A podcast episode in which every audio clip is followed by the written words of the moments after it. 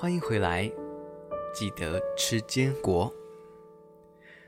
这是一个我为自己设置的频道，我想要把一些平常忙碌生活当中，我抽不出完整时间读的书，利用自己讲故事的方式记录下来，再用零碎的时间一边听，一边复习。我们一起来读书吧。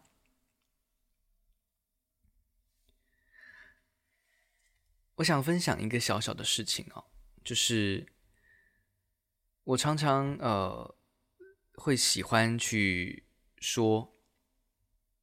就是好像我念的书，在这边念的东西有点艰涩难懂啊，或什么。但是其实，呃，我最近参加了一个研讨会，就是公司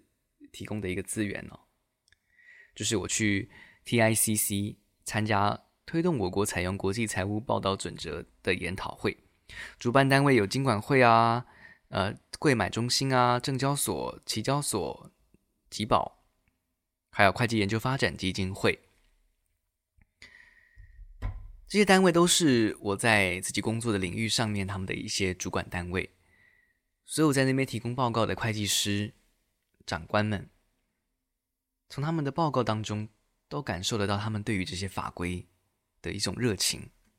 他们喜欢去厘清这些观念，喜欢呃，并且期待去把国外先进的一些呃法律规定去引进来台湾，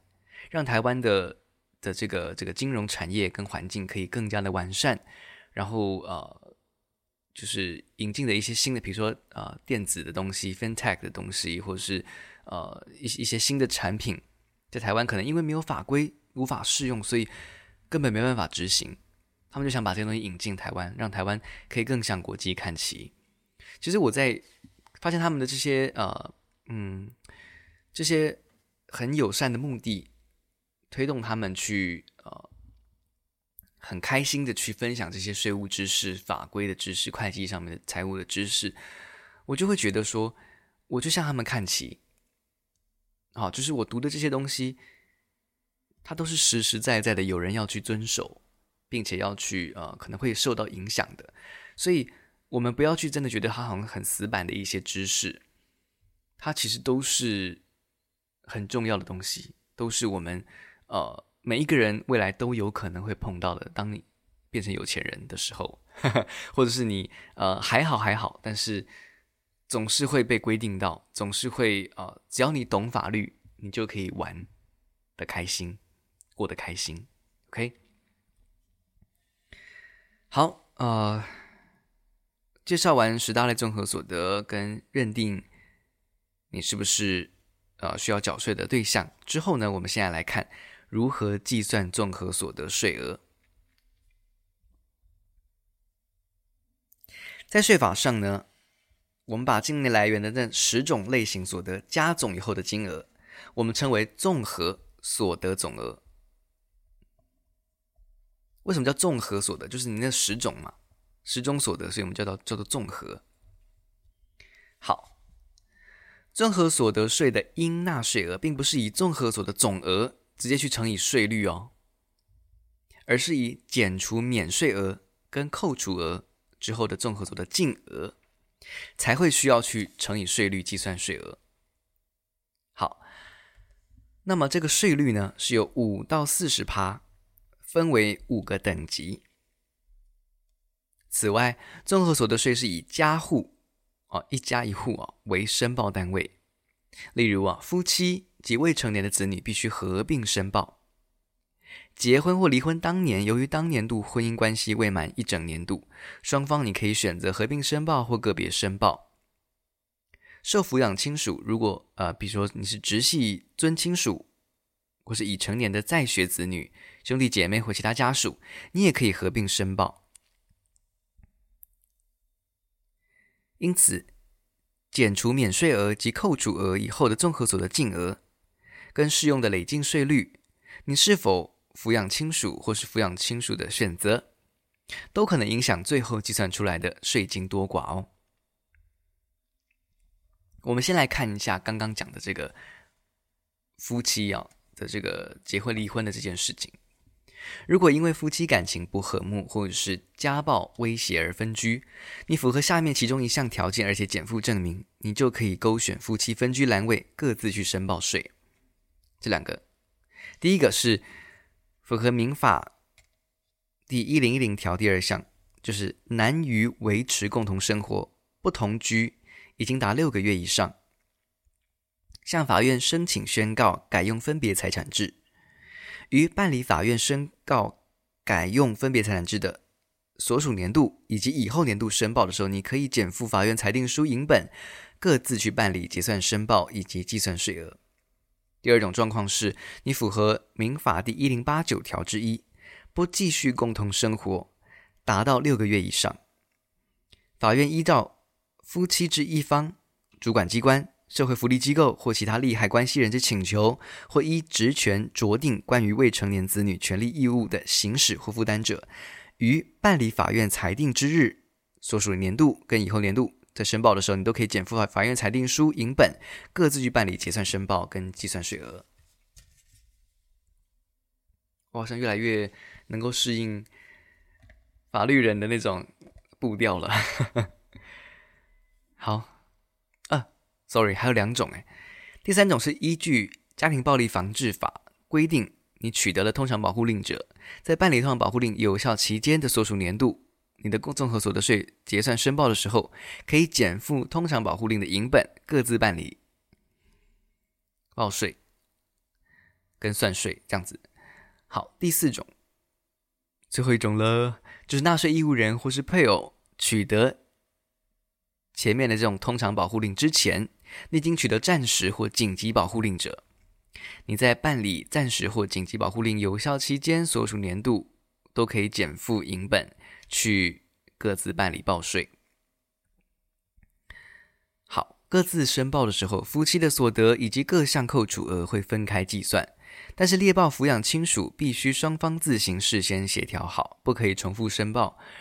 如果双方协议不成，国税局会以受抚养亲属与谁同居一家，实际照顾日常生活起居以及负担这个抚养费等等的事实去加以认定，看你是要分成哪一个人去去报税哦。好，再来要来介绍综合所得税的计算公式，就是诚如刚刚讲的。综合所得税的应纳税额并不是以综合所得总额直接乘税的，而是你可以有一些免除的这种哈免税额啊，或是扣除额，以后扣完之后的净额再去乘以税率。那由于年度期间个人的部分所得可能已经被预先扣缴了，或是在大陆地区已经缴了嘛，你这些东西都可以自应纳税额当中减除，因此应纳税额。在减除扣缴税额以及可扣抵税额之后，才是最后的纳税义务人应实际缴纳支付的税金。好啦，刚刚是文呃文字这样子顺过去说明，我们直接来看计算公式：所得总额减免税额减一般扣除额减特别扣除额再减基本生活费的差额，等于你的综合所得净额。好，这个综合所得净额呢，是乘以税率，等于你的应纳税额，你应该要缴的税。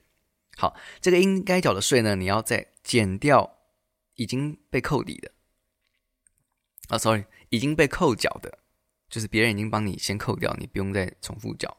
再减掉你可扣抵的税额，可能你之前多缴的，现在可以拿来抵掉之类的，最后才会是你的。应缴应退的税额。好的，这边要提醒一下，很多人常误以为大陆地区来源所得是海外所得哦。那其实我们之前有提到过，大陆地区呃算是我们的这个在宪法里面是定义下是我们的领土啊，只是因为大陆有政府啊已经被扣过税了，可以自应纳税额当中扣抵。那程序上你还是要报税的，只是你可以去证明说啊、你就是就是缴过了这样子。好，我们来看这个文言文怎么讲。OK，大陆地区已经缴纳的税额，你可以在应纳税额当中扣抵。程序上你应该减负这个经行政院设立所或是这个指定的机构或是委托的民间团体，目前是海基会验证以后的这个大陆地区地区完纳所得税的证明文件，提供国税局的核认。完税证明文件的内容应该包括这个纳税义务人的姓名、住址、所得年度、所得类别、全年所得额、应纳税额以及税款缴纳日期等等项目。最后扣抵的数额不可以超过因为加计他的大陆地区所得而依其适用税率计算增加的应纳税额。啊？什么什么？最后扣抵的数额不可以超过？好啦好啦，刚刚你念过去就这样了，我有点。我有点想忽略它。好，接下来我们来看的是课税，好懒惰。课税集聚以及累进税率。我国现行综合所得税是采累进税率，分为五个税率等级。这个集聚哦，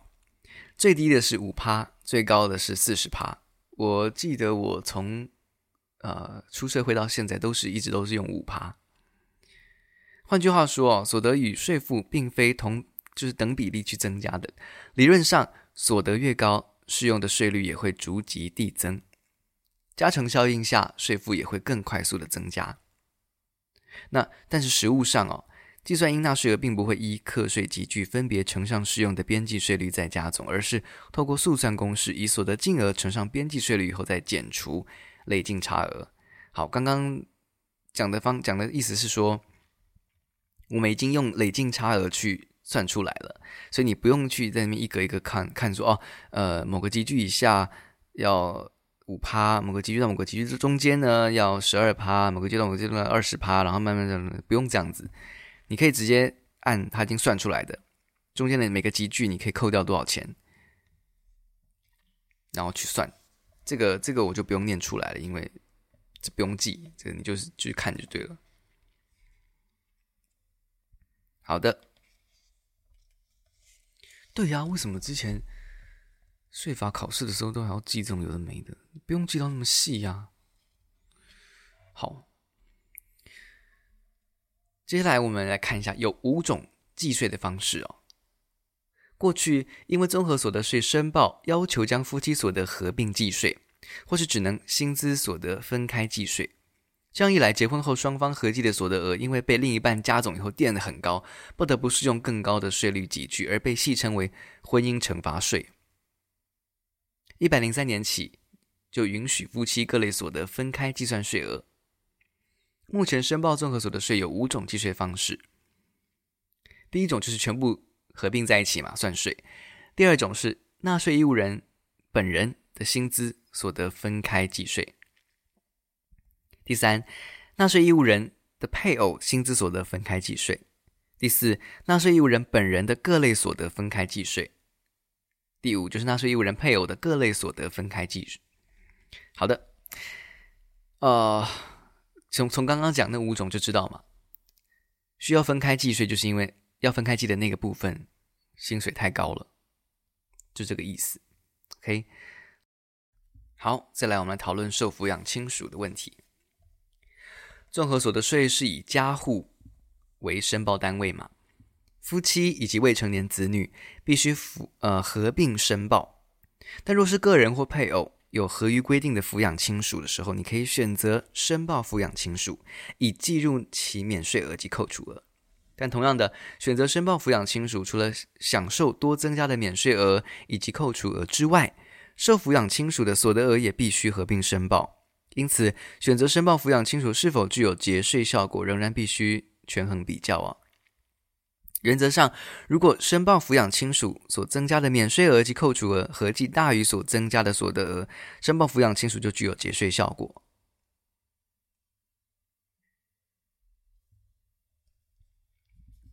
那么，既然申报抚养亲属可能具有节税效果，那么谁才有资格作为受抚养亲属呢？目前合乎规定的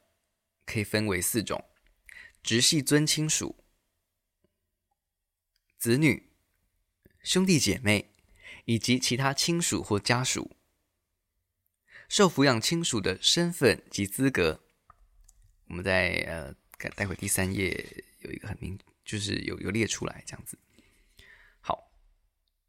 这啊，我们来快速来看一下好了。刚讲那四种嘛，直系尊亲属呢，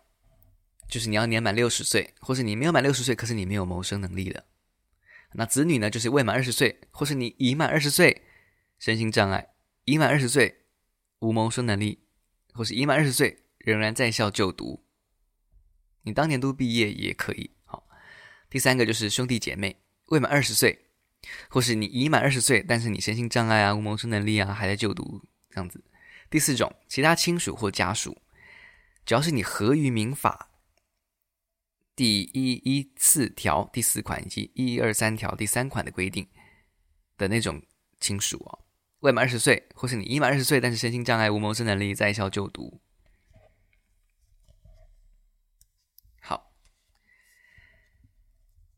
如果你抚养亲属哦，等一下哦，看一下。好，我们来呃看一下相关的仔细的规定哦。如果抚养之亲属已经年满二十岁，仍在校就读，或是身心障碍的子女或兄弟姐妹，于综合所得税结算申报的时候，应该仅附在校就学的证明，或是呃社政主管机关核发的身心障碍手册或身心障碍证明影本，或是精神卫生法规定的专科医生诊断证明书影本去核备。啊，备核，sorry。好，在校就学的认定是指学生完成注册手续、入学资格，经学校报主管教育行政机关核备，并对啊，核备跟备好了，随便，并领有学生证者，也就是你具有正式学籍了哈，并且依学校行历行事历在校上课者，或是这个学籍在学年度内有效的在校肄业学生，始为在校就学啊。哦，就你本来曾经肄业，但是等一下我在干嘛？等一下，依学校行事历到学校上课者，嗯，或是这个他的学籍在学年度内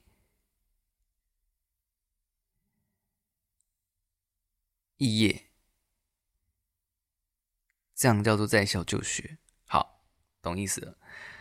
然后目前国内各大专院校所设立的先修班或者学分班，这个学生并不具有正式学籍哦，并不符合在校就学抚养亲属免税额的规定。猎豹受抚养亲属在实务上可能遇到彼此共同生活但登记不同户籍的假的情形啊，这样是否能合乎规定呢？八十五年的时候，大法官解释明确的指出，所谓的家。在民法是采实质要件主义，是以永久共同生活为目的的同居为要件，不以登记的同一个户籍与否来认定。也就是说，申报的户中啊，你有永久共同生活者，未满二十岁，或是有就学中无谋生能力等等情形。如果受抚养者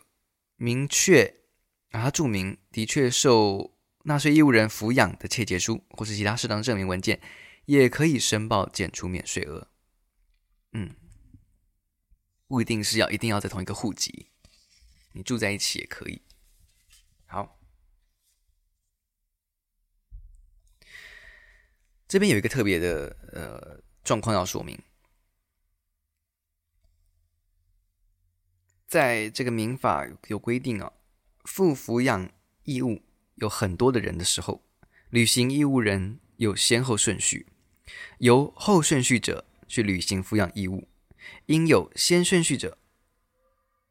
无法负履行抚养义务的合理说明。例如啦，就是说你的你的爸爸啊、呃，因为有可能身体中中风啊，或怎么样的状况，没办法养你啊，要先有一个证明，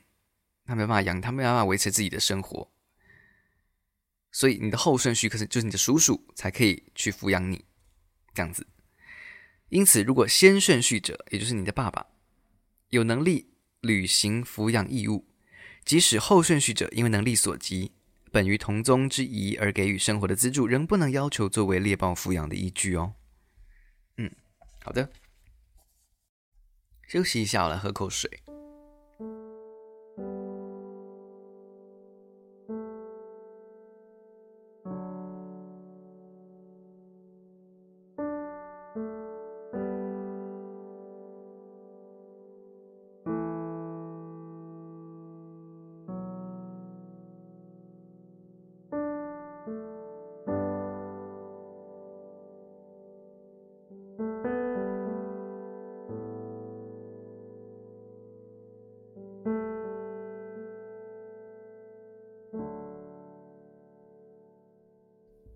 接下来我们要来复习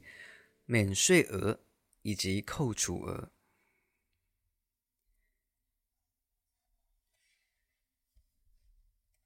综合所得税的应纳税额是以综合所得总额嘛，减除免税额跟扣除额之后的综合所得净额，再乘以税率来计算。因此呢，善用免税额以及扣除额是一般民众最基本、最普遍的节税方式。我们接下来会来介绍免税额以及扣除额的规定，并提醒一些必须注意的细节。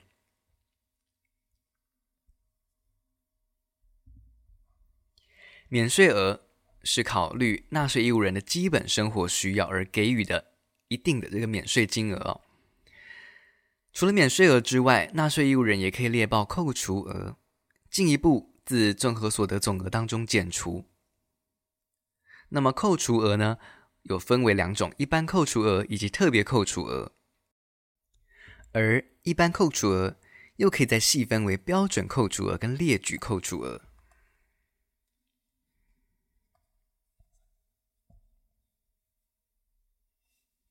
在民国一百零五年十二月九日，立法院三读通过的《纳税者权利保护法》，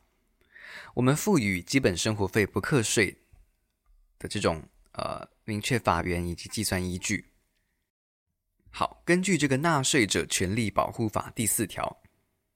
纳税者为了维持自己以及受抚养亲属享有符合人性的尊严的基本生活所需的费用，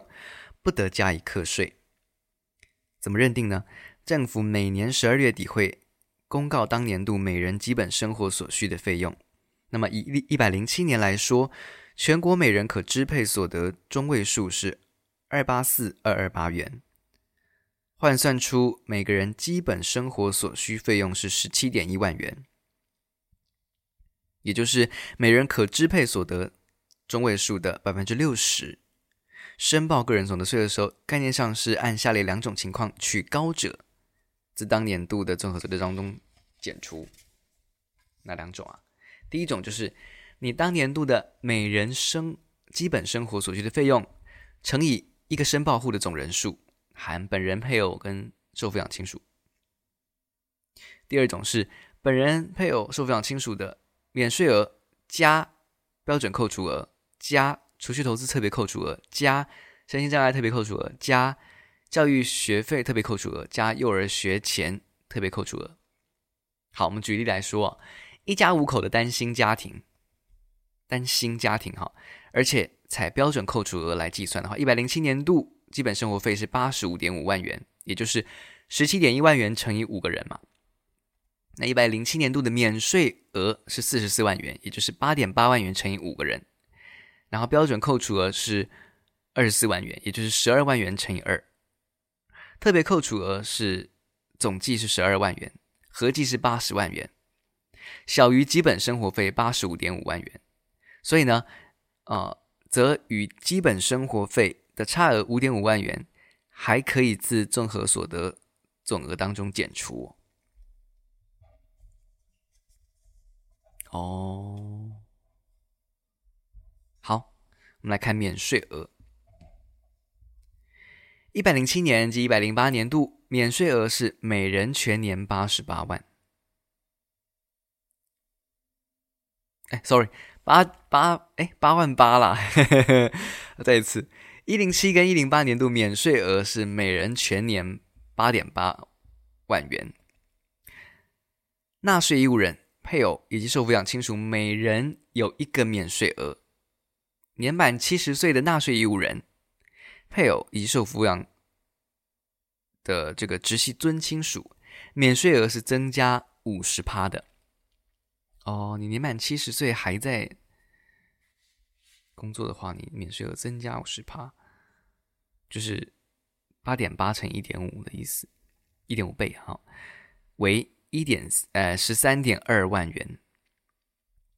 但如果申报抚养满七十岁的兄弟姐妹或其他亲属，叔叔、伯伯、舅舅这种哈，免税额仍然是八点八万元。OK，政府在消费者物价指数较上次调整年度的指数上涨累计达三趴的时候，会按上涨程度去调整免税额。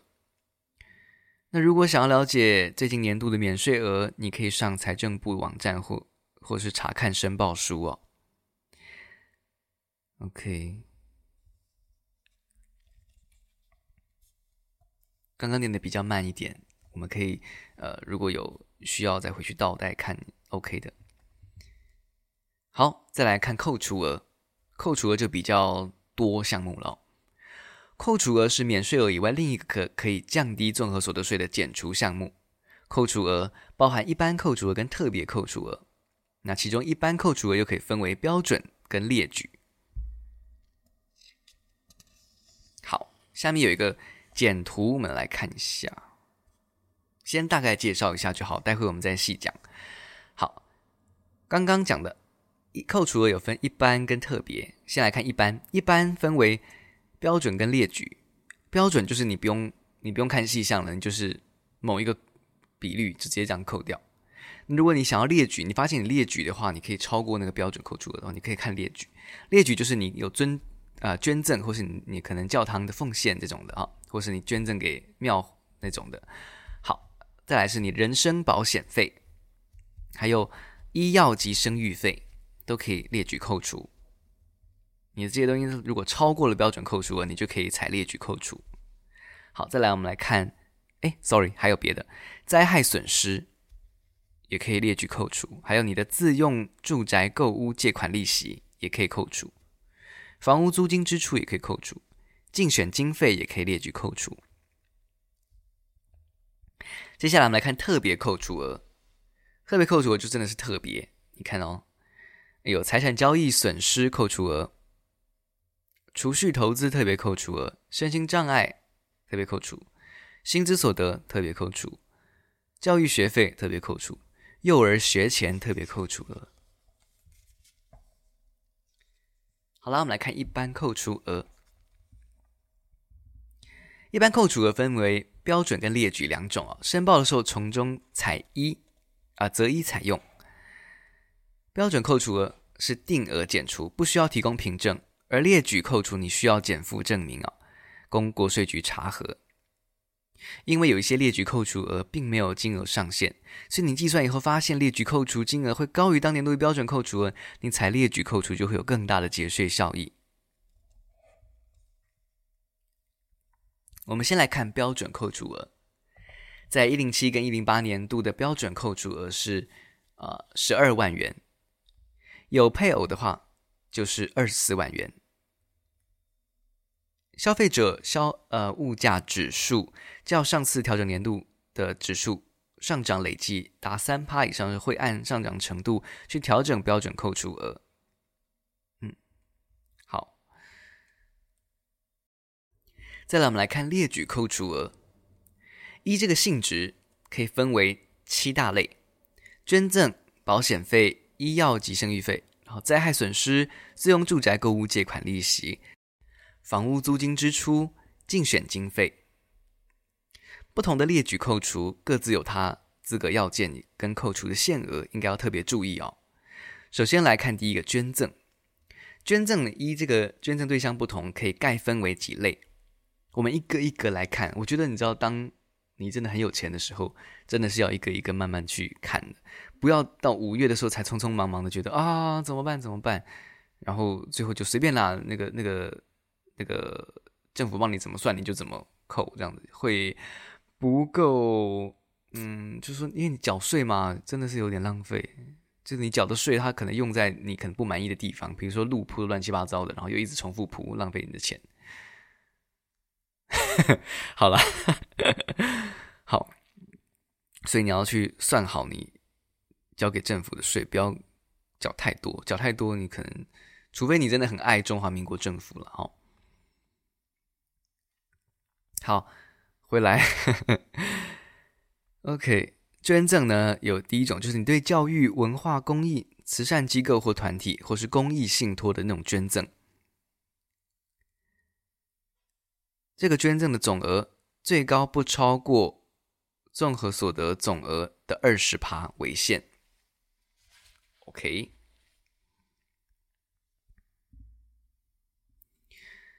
但下面有特别举一个例子，就是在寺庙点光明灯、安太岁这种费用哦，因为不是完全无偿，所以它不是捐赠哦。所以取得寺庙开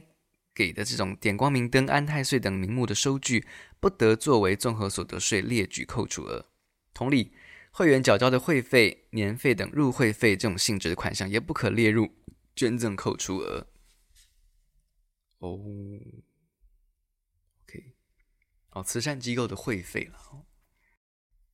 好，再来第二种，对政府的捐献或是有关国防、劳军、古迹维护的捐赠，这种捐赠呢，可以核实认列，没有金额限制。第三个，政治现金，每一个申报户。可以扣除的总额不得超过综合所得总额的二十趴，那最高是二十万元。个人对同一个参选人最高是十万元。政治献金的捐赠，你要特别去注意捐赠的政党候选人捐赠期间或收据格式是否符合税法规定。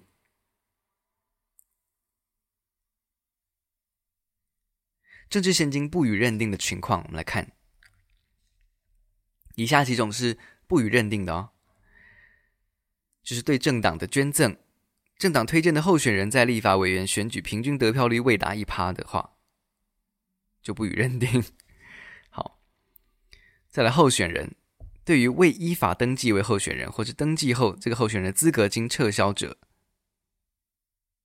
就要依规定返还。好，再来第三个，捐赠期间。看一下哦，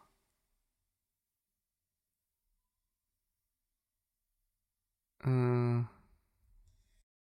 好，没关系，这个有一点点太细了。我们只要知道，就是捐赠的期间有规定，就是你你在这个人参选的可能选，比如说假设举一个例子好了，总统跟副总统的拟参选人，自总统、副总统任期届满前一年起至。次届选举投票日前一日止，反正他有规定一个某个期间的捐赠是不算的，不予认定的。好，再来第四种是收据的格式。如果你不符合监察院规定的格式的，你参选人政治现金受赠收据，好，或者是这种这种收受赠收据的正本，格式不符就不认定。好，那你如何得知你所捐赠的政党得票率是否有达到一趴呢？如果该年度没有办理选举，则以上次选举的得票率为准；新成立的政党以下一次选举的得票率为准。如果不确定要捐赠的政党是否符合一趴得票率的门槛，你可以阅读当年度综合所得税的申报书的说明页，有明确列出达一趴得票率门槛的政党名单。好有一阵子啊、哦，呃，不是有一阵子啦，就是某一年一百零四年，洪秀柱他成为国民党初选当中唯一登记参选的候选人，以高民调顺利通过初选，并且经过国民党全国代表大会当中无异议鼓掌通过提名这个洪秀柱是国民党的总统候选人。然而啊，由于民调低迷以及外界质疑的声浪，国民党决定选前换将，换柱风波。废止洪秀柱提名，改征召临时这个新北市市长兼任党主席的这个朱立伦参任总统，啊、参选总统。洪秀柱被提名只有九十天，成为台湾总统选举史上面首位通过党内初选，又被原本的政党撤销提名的总统参选人。虽然洪秀柱一开始是国民党推荐的参选人，但后来经过换柱风波，最后真正代表国民党参选总统的参选人却是朱立伦。洪秀柱被换掉以后，并未参选，不是总统大选的拟参选人哦，所以对洪秀柱的捐款自然就不可以抵税了。好，再来，对私立学校的捐赠，纳税义务人、配偶以及受抚养亲属一私立学校法第六十二条规定的捐赠，如果有指定捐款给特定的学校法人或学校者，捐赠总金额最高不可超过。综合所得总额的五十趴为限。如果未指定捐赠与特定的学校法人或学校者，你可以全数列举扣除。哦，不要指定就可以全数。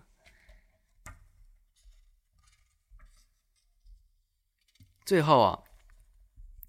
捐赠的方式有很多种，有时候捐的不是金钱，而是物资等这种非现金的财产。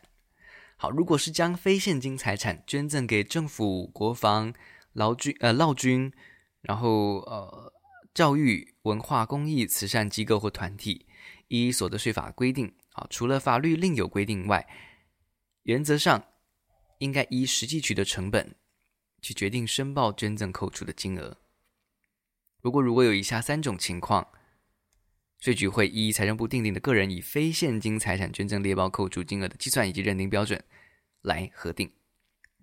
哪三种情况呢？第一种就是你未能提出非现金财产实际取得成本之确实的凭证。哦，第二种就是你非现金财产是受赠或继承取得的，你根本没有原始取得的金额哈。第三个，非现金财产。因为折旧、损耗、市场行情或其他客观因素导致的，他捐赠的时候的价值跟取得成本有显著的差异了哦。好，那刚刚说到的符合这三种状况的话，国税局会依财政部订定的一个个人以非现金的认定标准来核定。这个认定标准，我们来看一下，大概看一下它是什么东西。比如说土地、房屋。一捐赠的时候公告的土地现值以及房屋来评定标准价格，按捐赠的时候，政府已发布了最近台湾地区消费者物价总指数调整至取得年度的价值计算，嗯，或者是依照呃公共设施保留地以及公共通行道路的土地，依捐赠的时候公告土地现值的十六趴计算。好，在如果你是捐股票的话，上市柜、新柜是以捐赠日或捐赠日后第一个有交易价格日的收盘价或是加权平均成交价格计算。第二种就是你没有上市柜的话，是以捐赠日最近一期经会计师查核签证的财务报告每股净值，或是以捐赠日公司资产价呃资产净值核算的每股净值计算。第三个就是除除了刚刚那个土地、房屋或股票以外的其他现金财产，比如说救护车啊，你会捐文物啊，正好以受赠政府机关或团体出具含有捐赠的时候的实价的那个捐赠证明，并且经主管机关查核属实的这金额金额去，哦，好难哦，再次。以受赠政府机关或团体出具含有捐赠时的实价的捐赠证明，并且经过主管稽征机关查核属实的这个金额去计算，或者财政部考量非现金财产类型，随时会推陈出新嘛。那如果财产类别未于认定标准当中明定，捐赠者可以向主管机关申请核定捐赠之金额哦，你可以自己申请核定金额。好是不是累了？OK，以继承、遗赠或者受赠取得的非现金财产捐赠，其捐赠列举扣除金额是以取得的时候据以课征遗产税或是赠与税的价值来计算。值得注意的是，遗赠人、受遗赠人、继承人捐赠财产给财团法人，因为你捐赠给财团法人哈。因而不计入遗产总额，而免于课征遗产税的话，不得在于当年度综合所得税结算申报的时候，还去列报捐赠列举扣除哦。哦，最后最后，如果你取得成本和捐赠的时候的价值间有不小的价差，财政部会按照当时市场行情去认定价值哦。好，我们告一个段落，休息一下，晚上再继续。我要去参加这个小学同学会，应该是不会吃到太晚了。好啦，下一集见喽。